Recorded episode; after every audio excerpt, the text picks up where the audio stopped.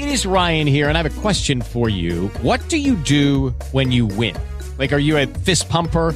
a woohooer, a hand clapper, a high fiver. I kind of like the high five, but if you want to hone in on those winning moves, check out Chumba Casino. At ChumbaCasino.com, choose from hundreds of social casino style games for your chance to redeem serious cash prizes. There are new game releases weekly, plus free daily bonuses. So don't wait. Start having the most fun ever at ChumbaCasino.com. No purchase necessary. BGW. Void were prohibited by law. See terms and conditions. 18 plus.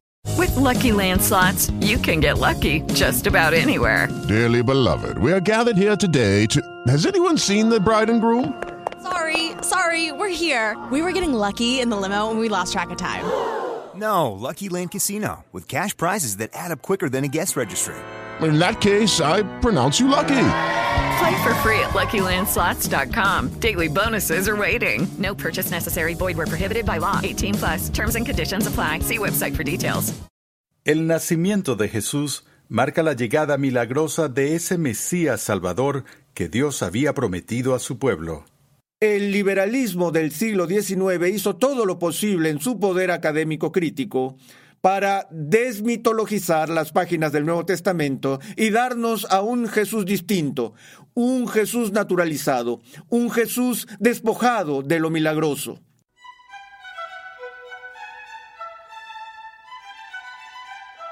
En esta nueva entrega de Renovando tu Mente con el Dr. R.C. Sproul, continuamos con la tercera parte de esta serie de enseñanza bíblica que hemos titulado Del polvo a la gloria Nuevo Testamento. Y recuerda que estás cordialmente invitado a nuestro evento especial Hechos a la Imagen de Dios, el cual se llevará a cabo durante la Conferencia Nacional Ligonier en Orlando, Florida, del 19 al 21 de marzo del 2020. Contaremos con la participación de Miguel Núñez, Pepe Mendoza, Augustus Nicodemus, Steven Lawson, entre otros. Regístrate hoy mismo en nuestra página web renovandotumente.org. La vida de Jesús comenzó en circunstancias muy humildes cuando un ángel del Señor se acercó a una pobre adolescente judía para informarle que ella daría a luz al Hijo de Dios. Este fue el comienzo de la humillación de Cristo. Te invito a escuchar la clase del día de hoy con el Dr. R.C. Sproul en la voz de Pepe Mendoza. Una vez escuché a un predicador dar un mensaje titulado Si yo fuera Dios. Era un título extraño, por cierto, pero en su sermón usó un poco de eh, imaginación creativa. Dijo que si él fuera Dios y decidiera traer a su hijo a este mundo, no lo habría hecho nacer eh, en un pueblo del campo a las afueras de Jerusalén, sino que él hubiera vestido en un tipo de uniforme de piloto naval o de héroe espacial y lo hubiera hecho descender del cielo ir directamente a la cruz, completar la obra de redención y luego regresar. En otras palabras, él estaba diciendo, yo enviaría a mi hijo en un atuendo real, hacer un gran alboroto y luego salir de la escena. Pero no es así como Dios lo hizo. Y hay una razón por la que Dios no lo hizo de esa manera, así como lo vimos con la preocupación de Juan el Bautista y en el bautismo de Jesús, que Jesús vino no solo para morir, sino para vivir, que vino para ser el segundo Adán, el nuevo Adán, para hacer por nosotros lo que Adán no pudo hacer la primera vez. Y así su misión era estar en sumisión a todos los requisitos de Dios para tomar en sí mismo, como el eterno Logos y la segunda persona de la Trinidad, una naturaleza humana y nacer de una mujer y nacer de la simiente de David. Y así para el Nuevo Testamento el nacimiento de Jesús es de profunda importancia, ya que es la llegada de Emanuel el que viene como nuestro mediador y que crece en el conocimiento del Señor, quien tiene que aprender la obediencia no desde la desobediencia, sino en términos de una creciente comprensión y conocimiento de todas las implicancias de su misión. Pero el nacimiento de Jesús da inicio a la humillación de Cristo. Esto es un indicativo de la voluntad de aquel que desde toda la eternidad era igual a Dios, quien contó su igualdad con Dios, no como algo que debe ser cuidadosamente guardado, sino que él estaba dispuesto a despojarse de su gloria y de asumir la postura, el rango y el estatus de un sirviente. Así que, viendo ahora el nacimiento de Jesús, no debemos subestimar el significado de esta descensión descensión, no disensión, sino D-E-S-C-E-N-S-I-O-N. Porque uno de los momentos culminantes en la vida de Jesús es su ascensión. Pero antes de ascender al cielo, él con frecuencia hace notar que nadie asciende al cielo excepto aquel quien primero ha descendido desde el cielo. Y así cuando el Hijo del Hombre venga, Él viene a nosotros desde la gloria a la humillación, del cielo a la tierra, y Él primero desciende a este lugar, y la descensión llega al vientre de una muchacha del campo. Lucas nos da este registro del nacimiento de Jesús. Leemos en el capítulo 1 del Evangelio según San Lucas, en el versículo 26, inmediatamente después del relato de la anunciación del ángel Gabriel a Zacarías, el padre de Juan el Bautista. El verso 26 del capítulo 1 y al sexto mes, el ángel Gabriel fue enviado por Dios a una ciudad de Galilea llamada Nazaret a una virgen desposada con un hombre que se llamaba José, de los descendientes de David, y el nombre de la virgen era María.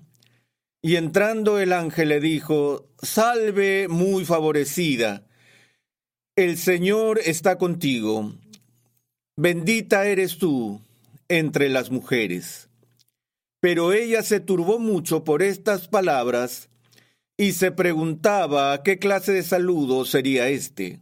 Ahora, imagina esto, aquí está esta adolescente, poco sofisticada, pobre, y de repente, mientras ella está ocupándose de sus asuntos, un ángel se le aparece y el ángel se aparece con una orden de regocijarse. Y la causa de su regocijo es que ha encontrado el favor de Dios y ella ha sido elegida por Dios para una bendición profunda y especial. Y sin embargo, cuando oye esto, se nos dice que su respuesta inicial es que ella está preocupada. Ahora, eso puede sonar extraño, puede parecer inconsistente cuando un ángel de Dios viene y dice que debes ser feliz porque vas a recibir una gran bendición. Tú pensarías que la persona que tuvo una experiencia de este tipo está loca de alegría.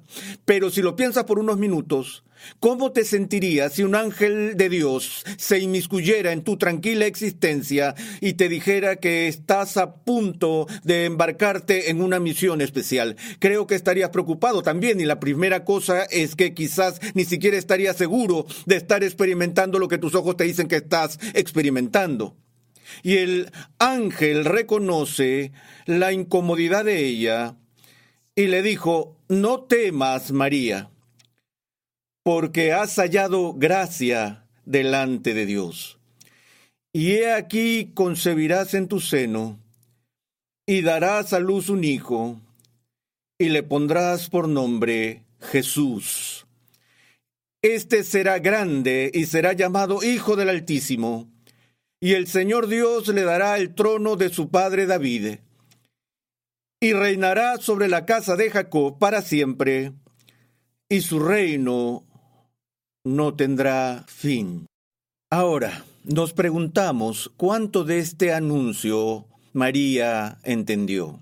Si miramos un poco más tarde en la canción que ella canta bajo la inspiración del Espíritu Santo, el Magnificat, mi alma engrandece al Señor, y vemos el contenido de esa canción, que revela un profundo conocimiento de las escrituras del Antiguo Testamento y las profecías, si suponemos que el contenido no era algo que simplemente le fue entregado por inspiración divina, sino que Dios, bajo la inspiración del Espíritu, la llevó a ella a cantar sobre cosas que ya entendía hasta cierto punto, entonces nosotros solo podemos concluir que este anuncio no sería del todo misterioso para María.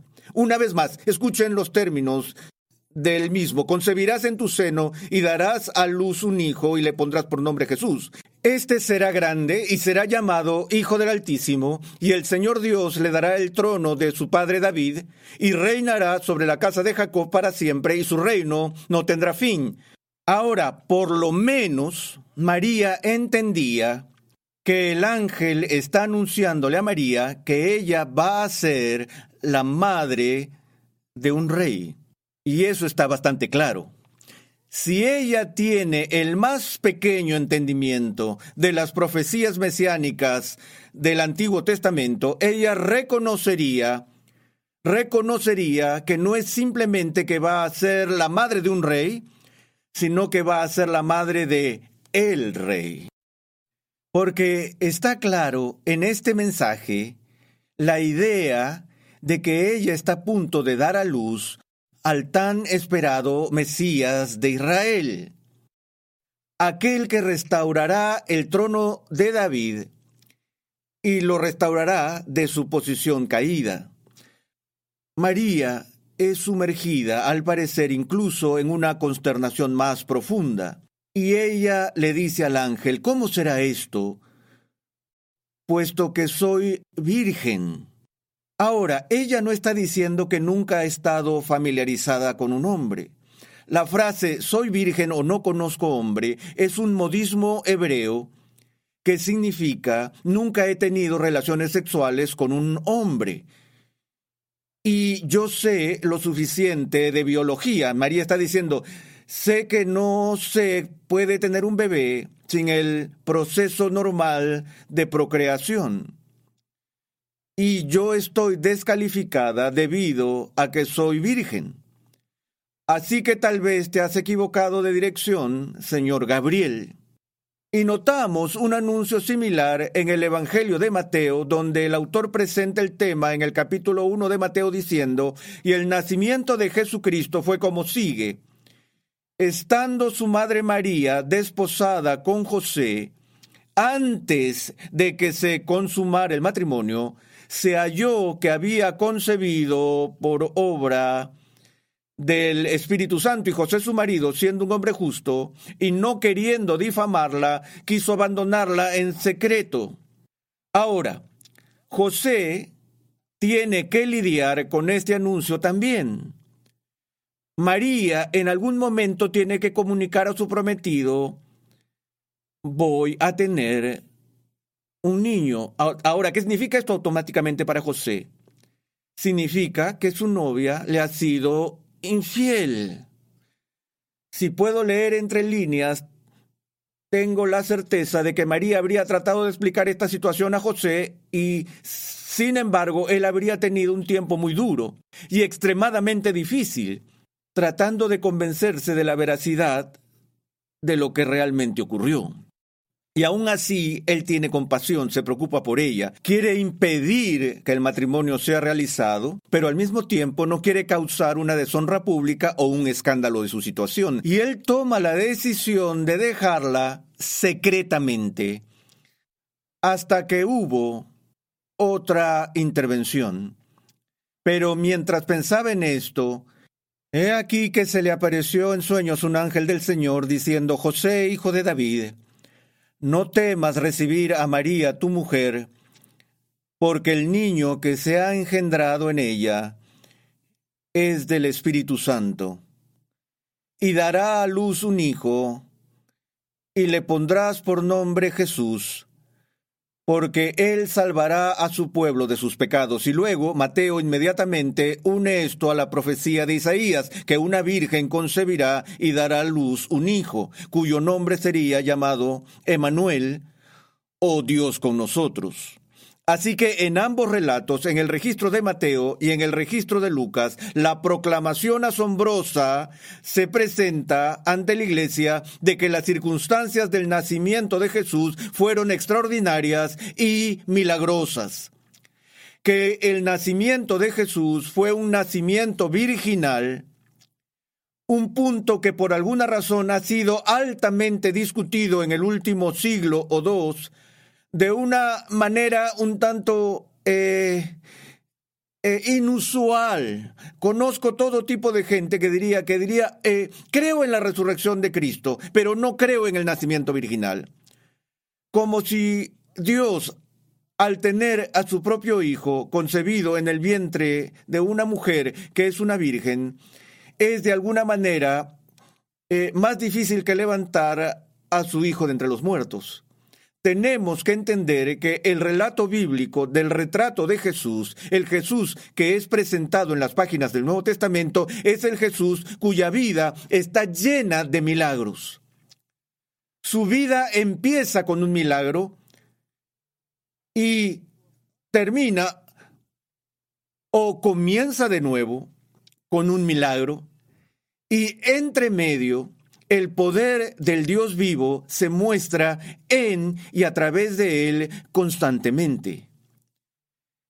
El liberalismo del siglo XIX hizo todo lo posible en su poder académico crítico para desmitologizar las páginas del Nuevo Testamento y darnos a un Jesús distinto, un Jesús naturalizado, un Jesús despojado de lo milagroso. Y en la obra de Emil Brunner, Der Mittler, o El Mediador, en su traducción al español, cuando él resumió la cristología del pensamiento del siglo XIX, él usó una palabra para hacerlo. Y la palabra que usó fue esta, incredulidad. Pero como un asunto de la fe histórica cristiana, el registro del Nuevo Testamento es claro. Jesús nació de una virgen. Volvamos al registro de Lucas. La primera persona, sin embargo, que ejerció algún tipo de cuestionamiento escéptico o duda sobre la posibilidad del nacimiento virginal fue la misma Virgen. Al menos ella hizo la pregunta, ¿cómo será esto? Puesto que soy virgen. En otras palabras, para María el escuchar este mensaje sonaba absolutamente imposible.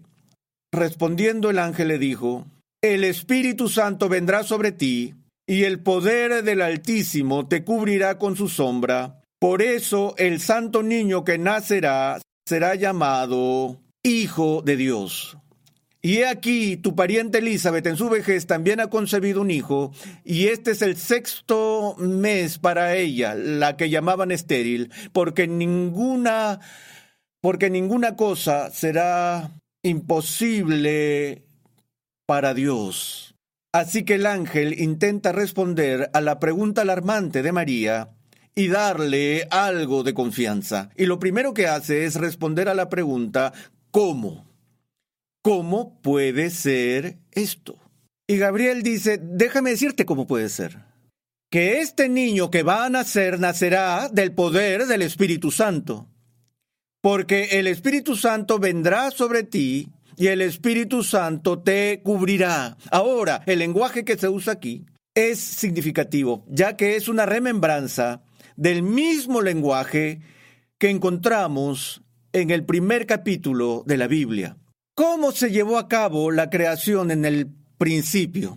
Luego de recordar la descripción del universo desordenado, de estar sin forma y vacío, y las tinieblas estaban sobre la faz del abismo, fue entonces cuando el Espíritu de Dios se movió sobre las aguas. Y la imagen que se usa allí en el idioma original es una que sugiere a un pájaro flotando sobre el agua proyectando su sombra, y es el mismo concepto que se usa aquí en el Evangelio de Lucas.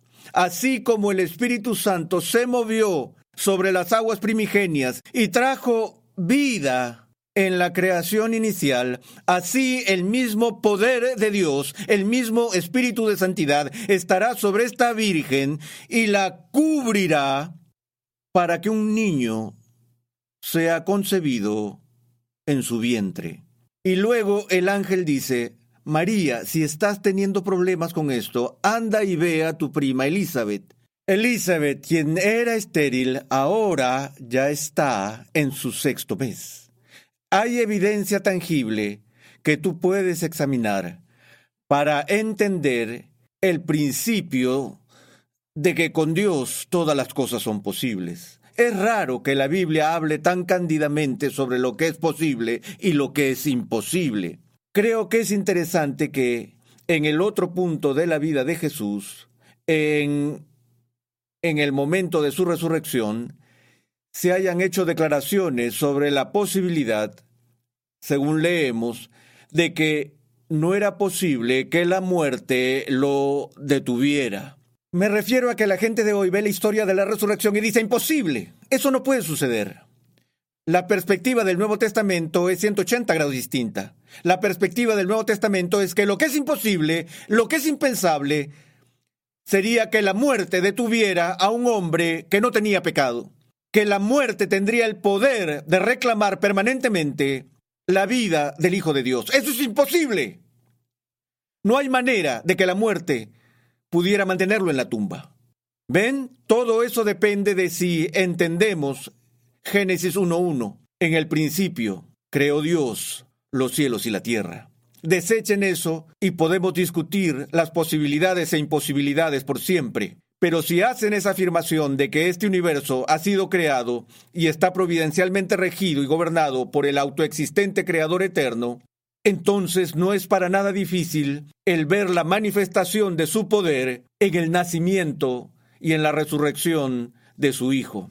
Bueno, después que esta explicación es dada a María, de nuevo en el Evangelio de Lucas, capítulo 1, verso 38, María dijo, He aquí la sierva del Señor. Hágase conmigo conforme a tu palabra. Y el ángel se fue de su presencia hágase conmigo conforme a tu palabra. Esto se llama en la teología católica romana el fiat de María, lo que históricamente el protestantismo considera como algo inapropiado. Se llama fiat porque la palabra fiat se refiere a la forma imperativa de latín, ya que en la vulgata cuando María dice que así sea, ella usa la forma imperativa del verbo.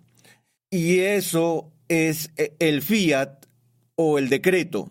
Pero lo que ella está diciendo no es yo te mando, oh ángel, que hagas que todo esto pase. Si ella está dando un mandato, ella se lo está dando a sí misma. Como Santo Tomás de Aquino dijo, que en esta ocasión María se está rindiendo y está aceptando la autoridad de Dios.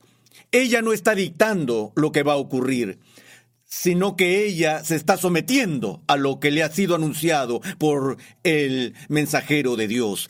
Y ella está diciendo, Dios, puedes hacer conmigo lo que tú quieras hacer. Si quieres que dé a luz a este niño, es aterrador ser la madre de un rey. Es algo aterrador contarle a mi prometido que voy a tener un bebé, cuando no he estado con un hombre. Pero si esto es lo que quieres, entonces lo haré. Luego se nos dice poco después que sucedió que salió un edicto de Augusto César en el cual todo el mundo debía ser empadronado. Y ya saben el resto de la historia, porque la oímos todos los años, cada vez que celebramos la Navidad, que en el momento en que el gobernante más poderoso en el mundo emitió un decreto que sería opresivo a esas personas, en las zonas afectadas por la pobreza de Palestina debido a su decreto. Más allá de su decreto estaba el decreto del Todopoderoso Dios determinando que su hijo nacería en Belén, tal como él había hablado a través del profeta Miqueas siglos y siglos atrás.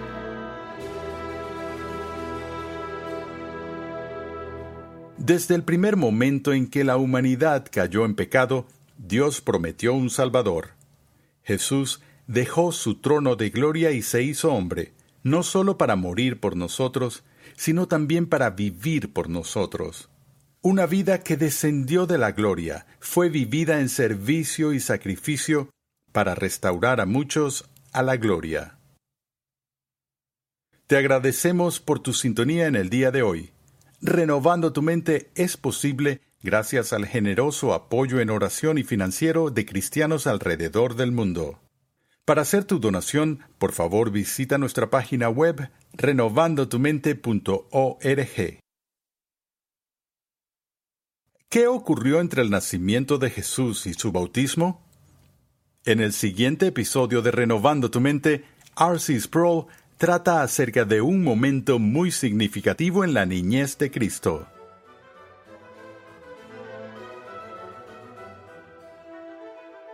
Renovando tu mente es una producción de los Ministerios Ligonier, la confraternidad de enseñanza del Dr. R.C. Sproul. Nuestra misión, pasión y propósito es ayudar a las personas a crecer en su conocimiento de Dios y su santidad. Para contactarnos, por favor, envíanos un correo electrónico a programa arroba renovandotumente.org con tus preguntas, testimonios y comentarios. También te invitamos a visitar nuestra página web renovandotumente.org, donde podrás descargar gratuitamente la guía de estudio de la serie de hoy y además encontrarás una amplia variedad de recursos tales como clases, artículos y contenido multimedia con la finalidad de cumplir con nuestra misión de proclamar, enseñar y defender la santidad de Dios en toda su plenitud a tantas personas como sea posible. Dios llama a su pueblo a ser transformado por la renovación de su mente. Es por esta razón que transmitimos una enseñanza que expone las glorias de Dios reveladas en la Biblia en el contexto de la cultura, la filosofía, la apologética, la ética y la historia de la Iglesia. Te invitamos a sintonizarnos nuevamente en esta misma emisora y en este mismo horario y a unirte a nuestra comunidad virtual en las redes sociales.